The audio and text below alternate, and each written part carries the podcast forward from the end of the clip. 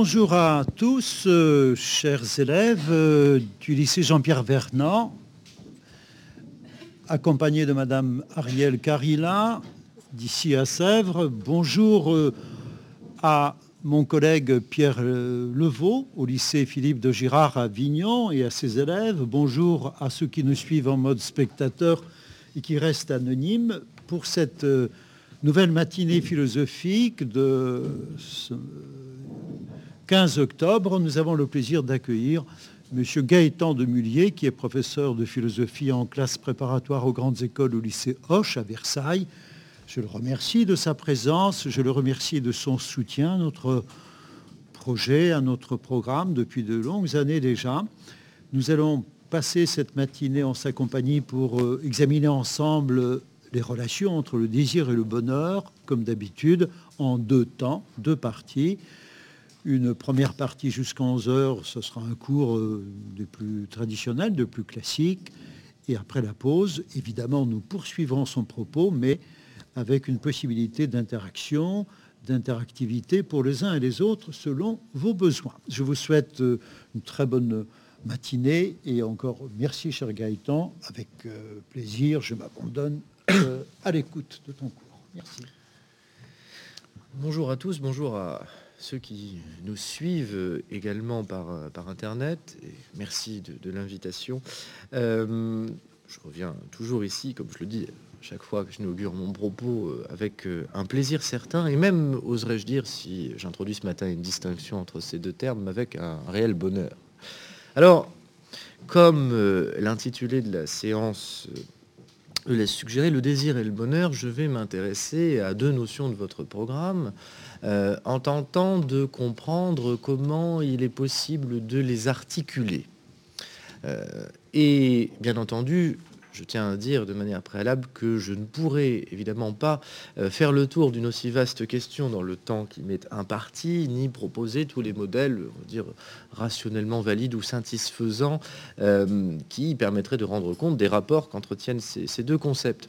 Ce que je vais essayer de faire, c'est de vous proposer euh, un parcours problématisé euh, dans lequel je vais interroger la pertinence euh, d'une position philosophique que l'on appelle classiquement l'hédonisme et qui consiste, même si sa définition technique serait celle-ci, on dirait l'hédonisme et la position philosophique qui considère que le plaisir définit le bien suprême, on peut tout à fait considérer que dans une acception un peu plus large, il y a hédonisme là où on considère que du désir est la condition du bonheur, voire le bonheur lui-même. Alors, je vais ce point-là.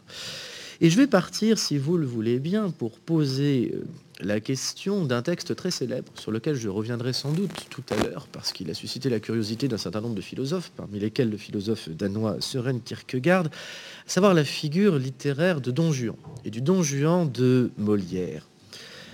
Vous vous en souvenez peut-être, mais au début de l'acte 1 et même de la scène 1 de l'acte 1 du Don Juan de Molière, le très célèbre séducteur, le très célèbre libertin, dans une tirade elle-même célèbre, se prend à rêver, je cite le texte de Molière, qu'il puisse exister d'autres mondes pour pouvoir y étendre ses conquêtes. Et Don Juan, c'est sur quoi je voudrais commencer, Don Juan incarne parfaitement l'ambiguïté ou l'ambivalence qui sont attachées à la question des rapports entre désir et bonheur. D'un côté, Don Juan mène une existence qui passe aux yeux de bien des hommes pour constituer une existence heureuse, puisque c'est une existence qui est consacrée à satisfaire sans le moindre frein, sans le moindre obstacle, le moindre désir qui, l'anime. D'un autre côté, et j'essaie de vous expliquer pourquoi tout à l'heure, euh, la réflexion ne peut que constater que cette vie, sous les apparences premières d'accomplissement, est une vie qui est scandée, qui est parcourue par toute une série de déceptions. Pourquoi? Eh bien, pour une raison qui est simple, c'est que une fois parvenu à ses fins, et il faudrait dire chaque fois que Don Juan parvient à ses fins, une fois la séduction réussie, l'objet qui motivait la quête de Don Juan perd tout intérêt. Une fois l'objet du désir présent est possédé, le désir n'a plus de raison d'être, et par voie de conséquence, que faut-il faire? Il faut recommencer l'opération. Et ce, inlassablement. Et en un sens, cette vie, frappée du saut de la répétition, n'est pas sans évoquer une figure, une autre figure mythologique, celle-ci, qui nous montre bien qu'il y a quelque chose d'absurde dans la répétition. Celle de Sisyphe. Au fond, vous savez, Sisyphe, c'est ce personnage qui a été condamné par les dieux chaque fois à faire euh, rouler une pierre le long d'une montagne, et une fois parvenu au sommet, est-ce que celle-ci tombe, et puis il faut la faire remonter, ainsi de suite, dans un cycle sans fin. Et en ce sens, la vie de Don Juan paraît aussi vide de sens, et paraît aussi euh, source de mécontentement et d'insatisfaction que la vie sisyphéenne, que la vie de Sisyphe, puisqu'au fond, son désir est voué à être répété, recommencé sans fin.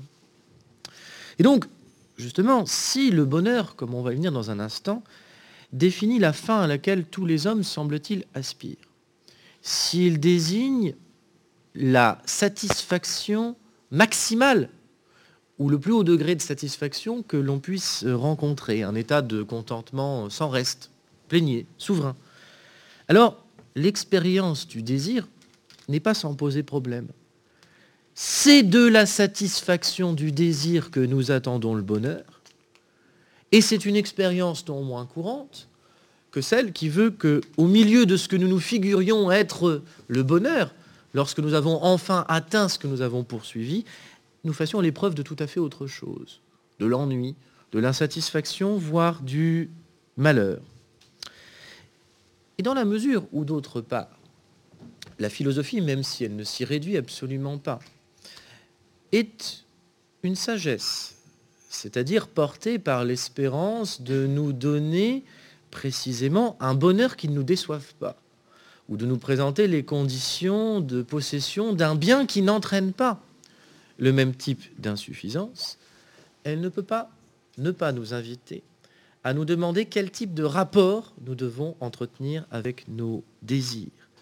Est-ce que, précisément, le bonheur suppose que nous les satisfaisions tous, que nous renoncions aux désirs, que nous travaillons nos désirs, ce qui n'est pas la même chose?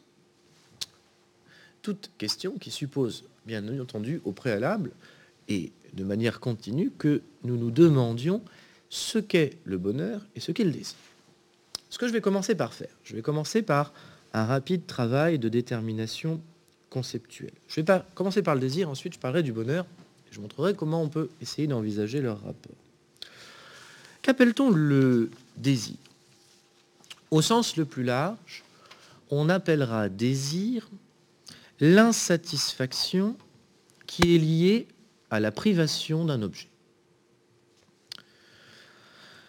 Si on commande cette définition, tout à fait classique, dont on trouverait, pour ainsi dire, les premiers fondements dans le banquet de Platon, le désir est une tension de l'individu vers un objet absent, un objet qui lui fait défaut, et qu'il aspire précisément à posséder dans la mesure où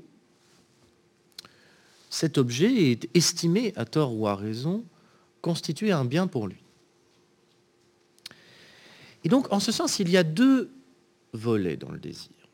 D'abord, et c'est pour ça que je rappelais rapidement la référence platonicienne, le désir apparaît d'abord comme un manque, comme un vide, comme une carence, comme un creux, comme quelque chose de négatif, et vraisemblablement comme un manque qui n'est pas un manque neutre, qui n'est pas simplement la marque que quelque chose n'est pas là, mais un manque qui s'accompagne d'une douleur. Un manque qui est l'occasion d'une souffrance aussi légère soit-elle, et justement, d'où l'autre versant, si le désir est le caractère, ou plutôt est la conscience d'une absence douloureuse, le désir est quelque chose de moteur. Le désir est quelque chose qui nous porte à agir pour remédier à cette carence, pour remplir le vide ou pour combler le manque. Voilà, dans son acception la plus large, ce que l'on appelle désir. Je reviendrai sur un certain nombre de ces caractéristiques un peu plus tard. Quant à ce que l'on appelle le bonheur, qu'est-il? Le bonheur, nous dirons au premier terme, comme l'ont très bien vu un certain nombre d'auteurs, pensons à Aristote au début de son éthique à Nicomaque, ou à Pascal, le bonheur semble constituer l'objet d'une aspiration universelle. Il désigne l'état que tous les hommes par nature chercheraient à atteindre, dans la mesure où il constituerait ce que l'on appellerait le souverain bien, le bien le plus haut dans la hiérarchie des biens, et donc la fin ultime à laquelle parvenir, c'est-à-dire une fin qui n'est plus recherchée pour autre chose qu'elle-même, mais une fin qui est recherchée pour sa valeur propre, pour son éminence intrinsèque. Mais ça ne dit pas encore justement de quel type de fin il s'agit. Si on essaie de la décrire précisément, on dira que le bonheur désigne un état hypothétique de satisfaction intense, de plénitude, un état dans lequel le sujet ou l'individu a l'impression de parvenir à la pleine réalisation de lui-même. En ce sens, cela suppose plusieurs caractéristiques. D'abord, on pourrait dire c'est important de faire cette distinction, même si ensuite on pourra envisager leur corrélation, que c'est une description qui semble tout à fait coïncider avec un autre terme qui est proche du bonheur mais qui ne s'y réduit pas, à savoir le plaisir. Pourquoi? Parce que dans le plaisir, nous avons là aussi le sentiment de nous trouver dans une situation à laquelle rien ne manque, à laquelle rien n'aurait besoin d'être ajouté et dont la seule chose que nous espérons est la perpétuation du contentement ou de la satisfaction que nous éprouvons à cette occasion.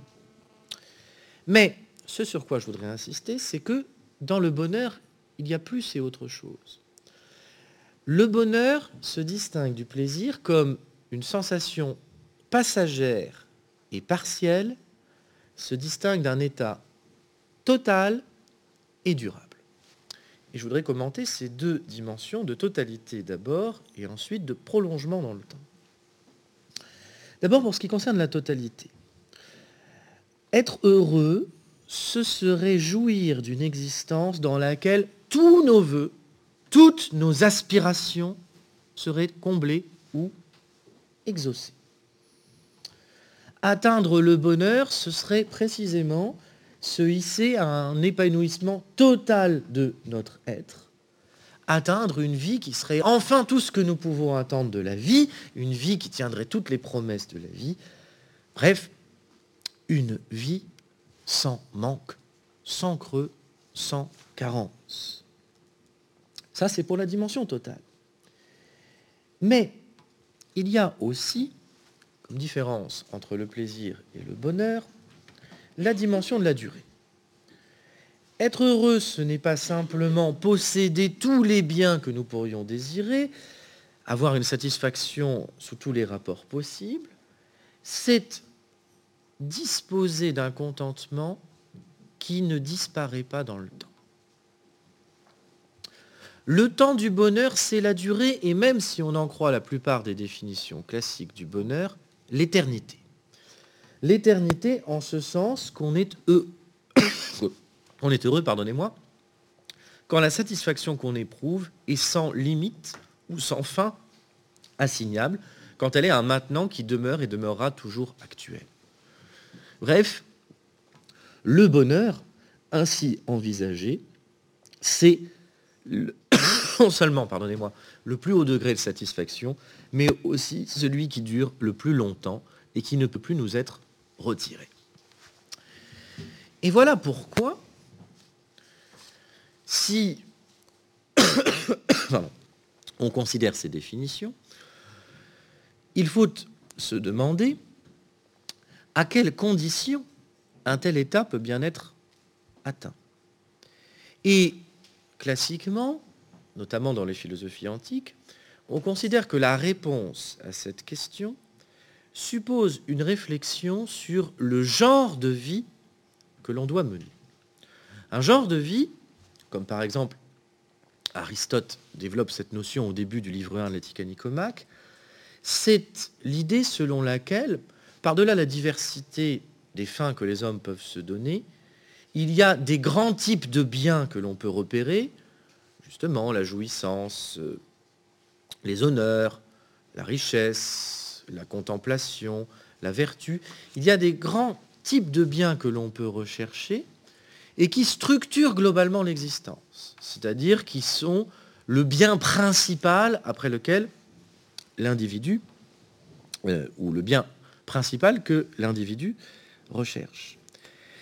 Et une ou un des genres de vie tout à fait traditionnellement candidat au rang de voie d'accès au bonheur, c'est justement la vie de plaisir en tant que, justement, ce plaisir serait obtenu par la satisfaction de tous les désirs qui nous habitent et qui nous traversent.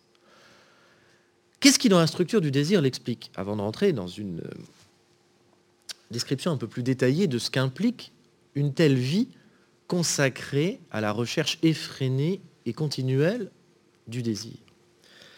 C'est que justement, le désir, en tant que manque, est rivé à la recherche du plaisir qu'apporte sa satisfaction. Ce qui fait qu'on distinguerait par exemple le désir d'une autre notion qui est souvent proche, à savoir la volonté.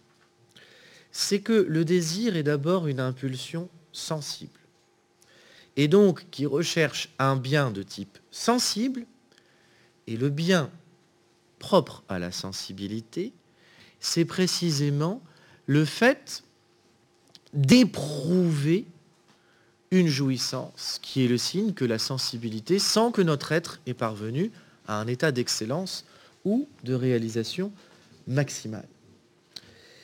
Et en ce sens-là, la première voie d'articulation entre le désir et le bonheur qu'on peut poser réside dans la position que j'appelais tout à l'heure hédoniste. Hédoniste de hédoné qui veut dire plaisir en grec. L'hédonisme et je vais commencer par envisager une version radicale de l'hédonisme. L'hédonisme, c'est justement la perspective qui consiste à dire que la vie heureuse, la vie dans laquelle l'individu accomplit tout ce qu'il peut accomplir et réalise sa propre nature, de sorte qu'il en tire une satisfaction maximale, c'est précisément la vie dans laquelle aucun désir n'est laissé de côté, mais dans laquelle on court de désir en désir à mesure des circonstances ou des occasions dans lesquelles il se présente. Et chose très intéressante, c'est dans un dialogue de Platon qui s'appelle le Gorgias que l'on trouve l'expression, on va dire, la plus euh, jusqu'au boutiste de cet hédonisme, à travers le personnage de Caliclès. J'insiste bien sur un point, vous le savez, quand on parle de dialogue de Platon, ces dialogues mettent aux prises des interlocuteurs divers qui expriment tous, d'une certaine manière, qu'à l'âme de se rapporter à un certain nombre d'objets. Et par voie de conséquence, ce n'est pas parce qu'un personnage s'exprime dans un dialogue de Platon qu'il reflète la pensée de Platon. Ce que Platon met en scène, justement, ce sont des types de discours et des types d'attitudes possibles dont il s'agit aussi de mesurer la pertinence par leur confrontation respective. Donc Caliclès, bien qu'apparaissant dans un dialogue de Platon, n'exprime certainement pas la vision de Platon. Mais il a l'avantage de pouvoir donner une forme de cohérence intellectuelle à une attitude spontanée qui en général ne s'en soucie pas.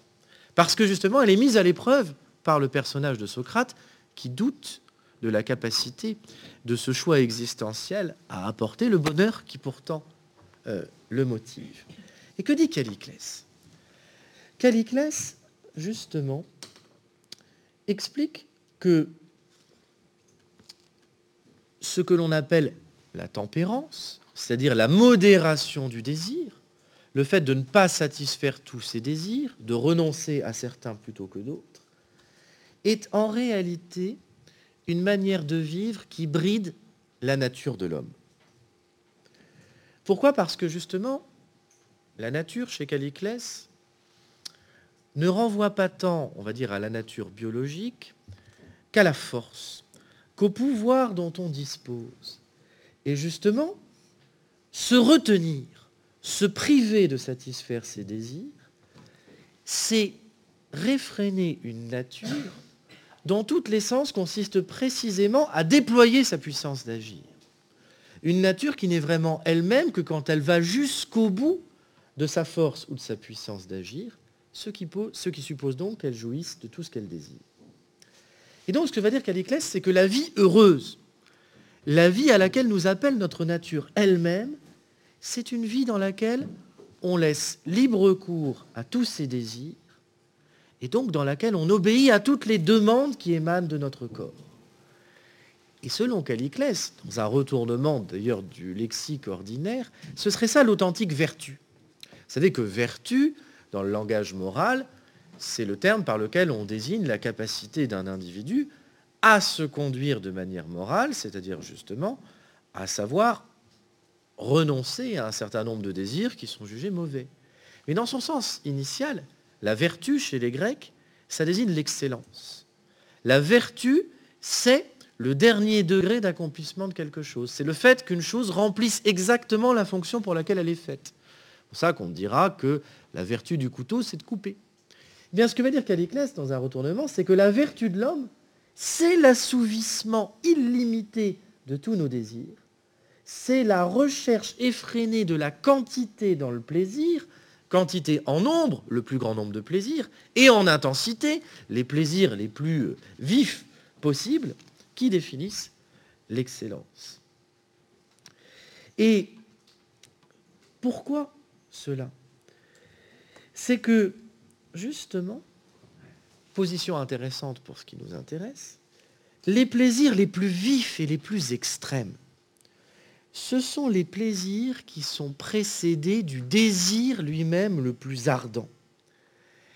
Et c'est parce qu'ils sont précédés du désir le plus fort, c'est-à-dire cette espèce de tension par laquelle euh, nous sommes, euh, comment dire, euh, nous sommes pour ainsi dire à un point d'incandescence de sensation maximale, c'est parce qu'ils sont précédés du désir le plus ardent que justement le plaisir qui les suit est le plus extraordinaire.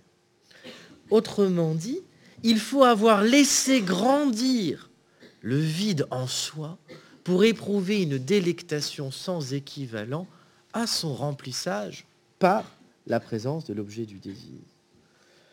L'idée, c'est que le plaisir le plus extraordinaire, c'est cette espèce d'étourdissement de la conscience qui accompagne la décharge d'énergie qui vient mettre un terme au désir qui a été excité jusqu'à ce qu'on n'en puisse absolument plus.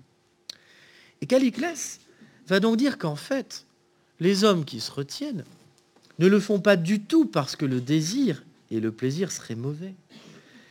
Il dit qu'en réalité, si la plupart des hommes s'abstiennent de mener une telle vie, c'est par lâcheté c'est par manque de courage. C'est parce qu'ils ne parviennent pas à braver le regard des autres et à se procurer les plaisirs qu'ils convoitent. Ce n'est que le déguisement d'une certaine forme de contrainte. Or, chose très intéressante, dans la discussion qui suit, Socrate va déployer toute une série d'arguments destinés à réfuter la valeur inconditionnelle donnée au plaisir par Caliclès, c'est-à-dire à déconstruire l'identification du bonheur et du désir sur laquelle se fonde sa position. Vous savez que ça va permettre d'ailleurs de renforcer la dite position. Pourquoi? Parce que le premier argument que donne Socrate, c'est que l'idéal hédoniste, tel qu'il est défendu par Caliclès, est un idéal qui entre en contradiction avec ses propres aspirations. Pourquoi? Parce que, comme nous le disions tout à l'heure, le bonheur est justement l'idéal d'une vie à laquelle rien ne manque. d'une vie qui ne contient plus aucune forme de négativité, d'une vie qui est pleine et remplie en ce sens.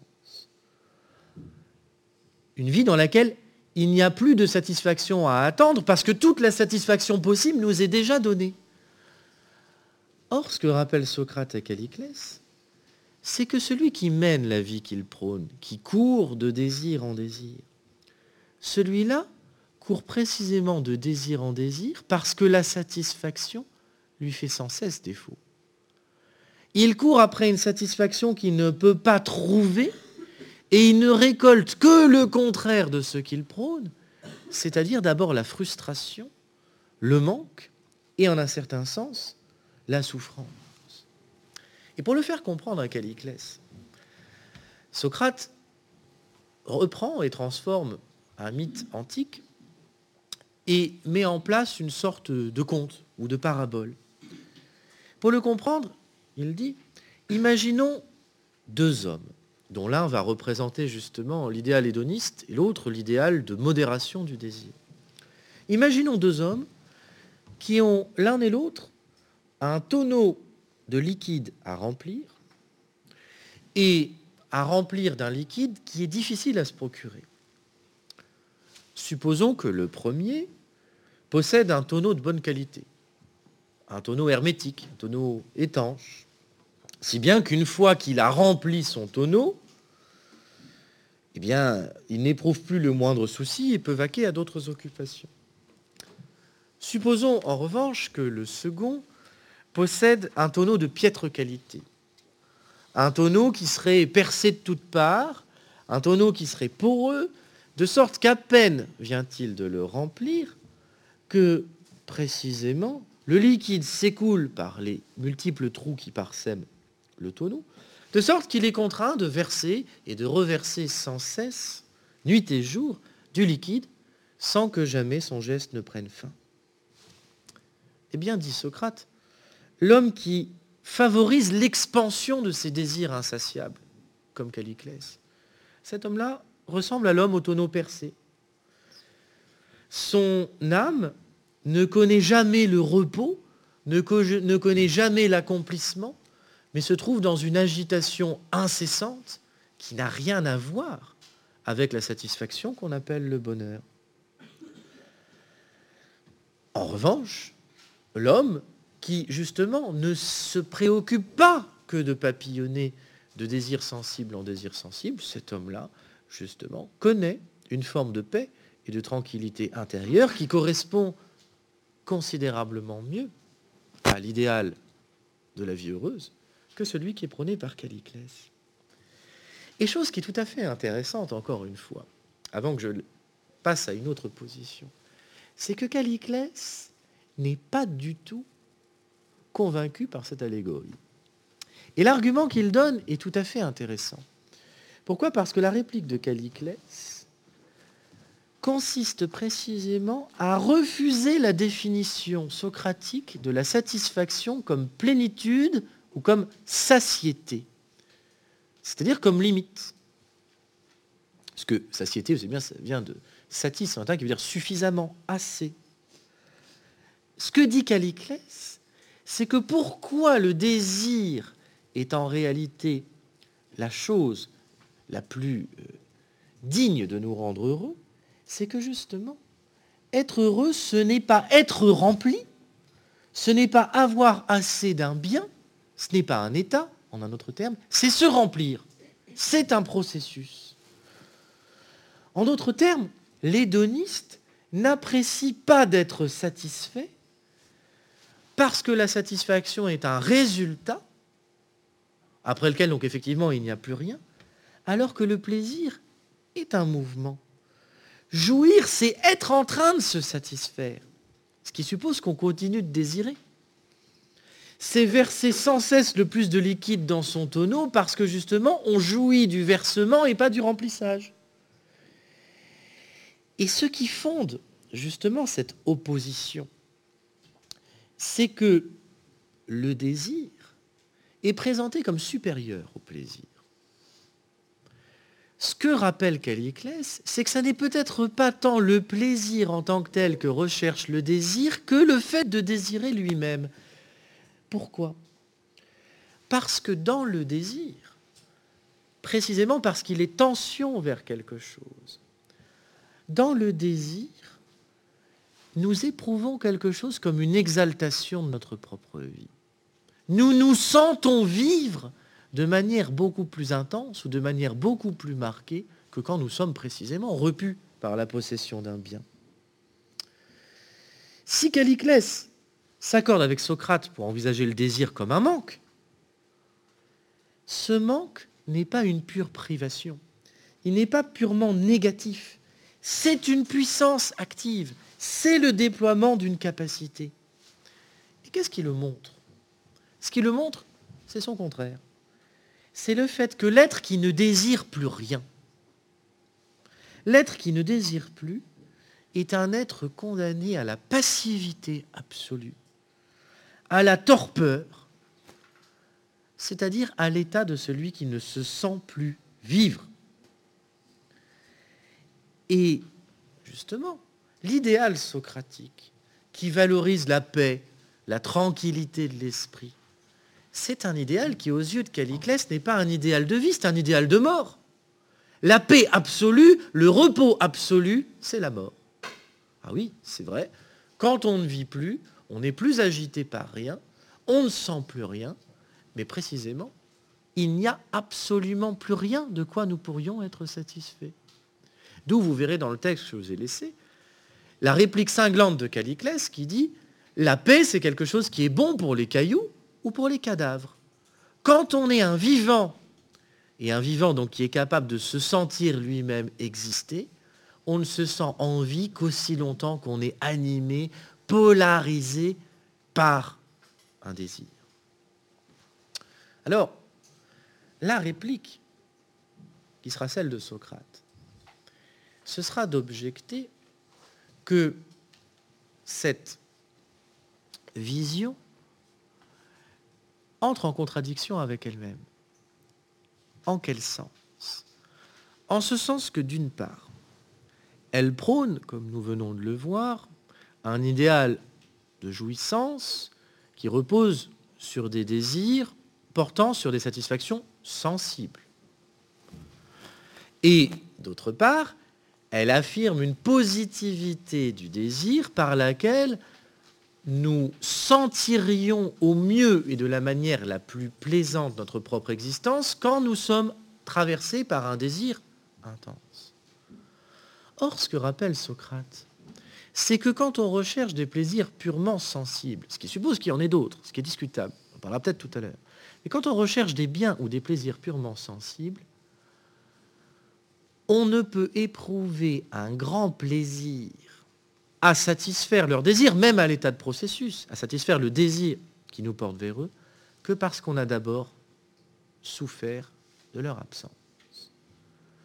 Autrement dit, et c'est quelque chose qui se mesure quand on rompt avec euh, comment dire, le, le côté modéré du désir ordinaire, plus précisément on a souffert du manque de quelque chose, plus la jouissance qu'on a à satisfaire le désir et à combler le manque est grande. On a d'autant plus de plaisir à manger qu'on a eu faim, mais si on a eu vraiment faim, on a d'abord éprouvé toute une série de sensations extrêmement douloureuses. Et donc, quand Caliclès dit pour pouvoir éprouver la satisfaction intense, laissons pousser notre désir à son dernier degré d'intensité, Socrate lui dit ce que tu auras plutôt que le plaisir, c'est la plus grande souffrance. Et donc, tu recherche ou tu prônes une vie qui te donne autre chose que ce que tu veux.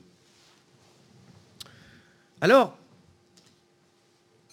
essayons de voir si on ne peut pas imaginer un autre modèle d'hédonisme. On pourrait justement considérer que l'hédonisme bien compris est en fait un hédonisme qui se refuserait à proposer une définition générique du désir. C'est-à-dire qu'il se refuserait à considérer que tous les désirs sont sur le même plan. Et par voie de conséquence, on pourrait peut-être justement sauver la position hédoniste des critiques socratiques si on considère que tout l'idéal défendu par Caliclès repose sur une méprise concernant et le désir, et le plaisir, et la nature. Tant que la nature nous pousse par le désir, ou nous pousserait par le désir, à rechercher le plaisir. La première chose qu'on pourrait dire, c'est que justement, contrairement à l'idéal de développement sans frein de Caliclès, la nature a mis ou a assigné au plaisir une forme de mesure. Et donc, l'insatiabilité, le fait de convoiter sans cesse des choses superflues, tout ce qui enferme donc l'âme dans l'insatisfaction, s'il en en croit Socrate, prendrait en réalité sa source, non pas dans le corps, non pas dans le désir naturel de jouissance, mais dans un dérèglement de l'âme qui, sous l'effet de jugements erronés et d'opinions vides, recherche des objets de désir artificiels qui ne peuvent absolument pas la combler. Et justement, cet idéal d'un hédonisme intelligent, d'un hédonisme qui trace une hiérarchie et une différenciation entre les désirs, c'est le propre de l'hédonisme qui a été développé par Épicure et ses disciples, Épicure, un philosophe troisième siècle avant Jésus-Christ, notamment dans la lettre à Ménécée, dont je vous ai mis un extrait dans le dossier pédagogique, l'idée d'Épicure, c'est que la vie heureuse est une vie dans laquelle nous, nous ne renonçons pas au désir, mais dans laquelle nous ne nous abandonnons pas non plus à tous les désirs, mais une vie dans laquelle nous avons un bon usage des désirs qui nous sollicitent. Et en ce sens, je vais vous expliquer comment, la philosophie d'Épicure est bien une philosophie hédoniste, en ce sens qu'elle associe le bonheur et la vie heureuse à la vie de désir et à la vie de plaisir. Je vous expliquer pourquoi, mais d'abord je précise une chose. Dans l'épicurisme, l'idéal de la vie heureuse suppose que deux conditions soient remplies.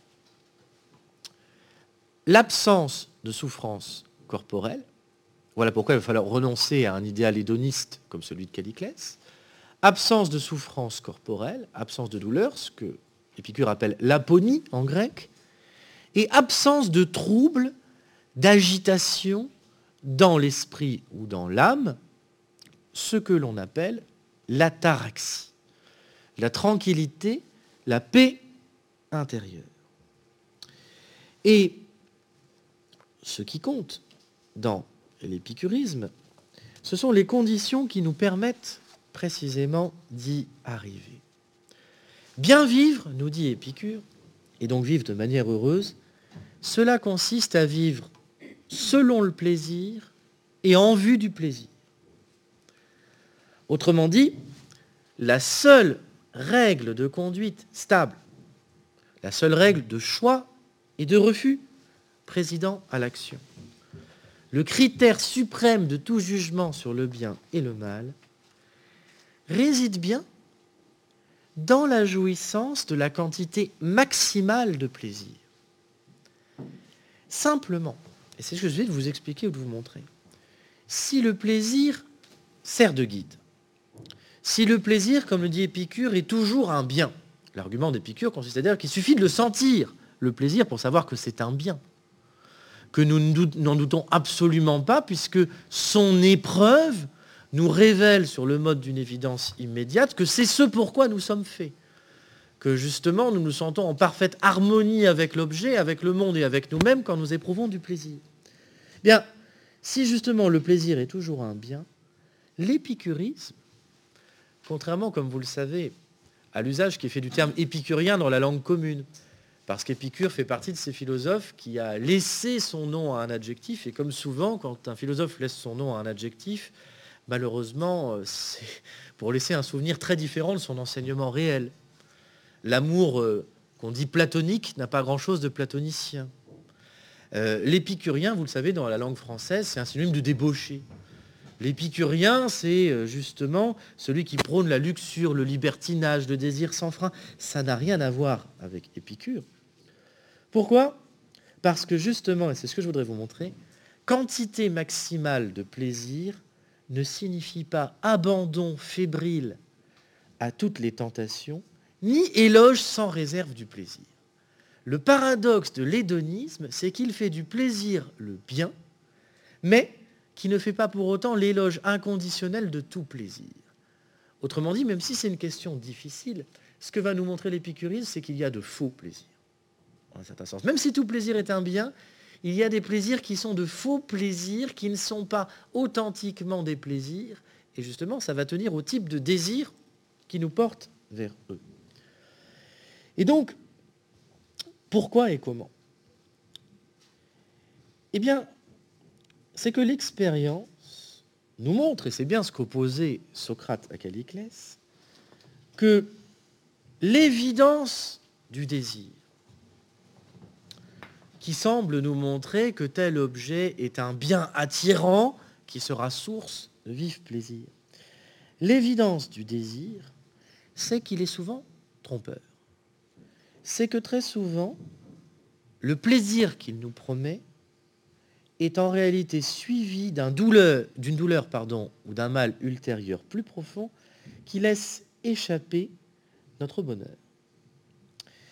Et par voie de conséquence, si nous voulons être heureux, il faut que nous soyons capables d'évaluer avec exactitude la réalité ou la quantité réelle de plaisir ou de satisfaction que recèle virtuellement tel désir qui nous meut, de manière à optimiser la jouissance, de manière à obtenir la plus grande part de satisfaction possible et réduire le plus possible la souffrance. Et notamment, voilà pourquoi dans la lettre à Ménécée, Épicure va proposer de distinguer les trois types de désirs. Des désirs qui ne conduisent jamais au plaisir qu'ils nous promettent, des désirs qui ne conduisent qu'à un désir ponctuel ou fugace et éphémère, et au contraire, des plaisirs qui nous ménagent l'accès au plaisir, ou des désirs, pardon, qui nous ménagent l'accès au plaisir le plus parfait qui soit. Ne serait-ce que parce que, avant de voir en quoi consiste cette tripartition des désirs, ne serait-ce que parce que, justement, il faut introduire la dimension de la temporalité dans le plaisir. Un vrai plaisir est un plaisir qui garde dans la durée sa nature de plaisir. Les faux plaisirs, ce sont des plaisirs qui commencent par être des plaisirs et qui ensuite deviennent autre chose. Des douleurs, des désagréments. Et donc, cette temporalité spécifique va faire en sorte qu'il va falloir distinguer trois types de désirs. J'ai encore un peu de temps ou... Cinq minutes? Je vais commencer à vous expliquer cette idée. Pour Épicure, il existe trois catégories de désirs fondamentaux qui se distinguent précisément par le type de plaisir qu'ils nous procurent. Ces trois désirs vont laisser transparaître un double critère de distinction entre les désirs qui sont naturels et ceux qui ne le sont pas, entre ceux qui sont nécessaires et ceux qui ne le sont pas. Il y a trois types de désirs. Je vais les envisager les uns après les autres. Il y a donc, puisqu'on a vu ce critère, les désirs naturels et nécessaires, les désirs naturels et non nécessaires, et enfin, les désirs non naturels et non nécessaire. Et en fait, avant d'entrer dans leurs détails, quand dis qu'il y a deux ordres de critères, ces deux ordres de critères bien compris signifient que ce qui va réellement permettre de dissocier les désirs les uns des autres, c'est leur limitation et leur facilité. Limitation en ce sens qu'un désir naturel, parce qu'il est borné, parce qu'il n'est pas justement infini, illimité, est plus facile à satisfaire, est plus facile à satisfaire. Et parce qu'il est justement plus facile à satisfaire, il dispense un plaisir parfait, alors que les désirs non naturels et non nécessaires, on va le voir, creusent sans cesse leur propre insatisfaction. Merci. Nous nous accordons une petite pause de 3 ou 4 minutes pour euh, vous retrouver ensuite pour la fin de ce cours. À tout à l'heure. Merci.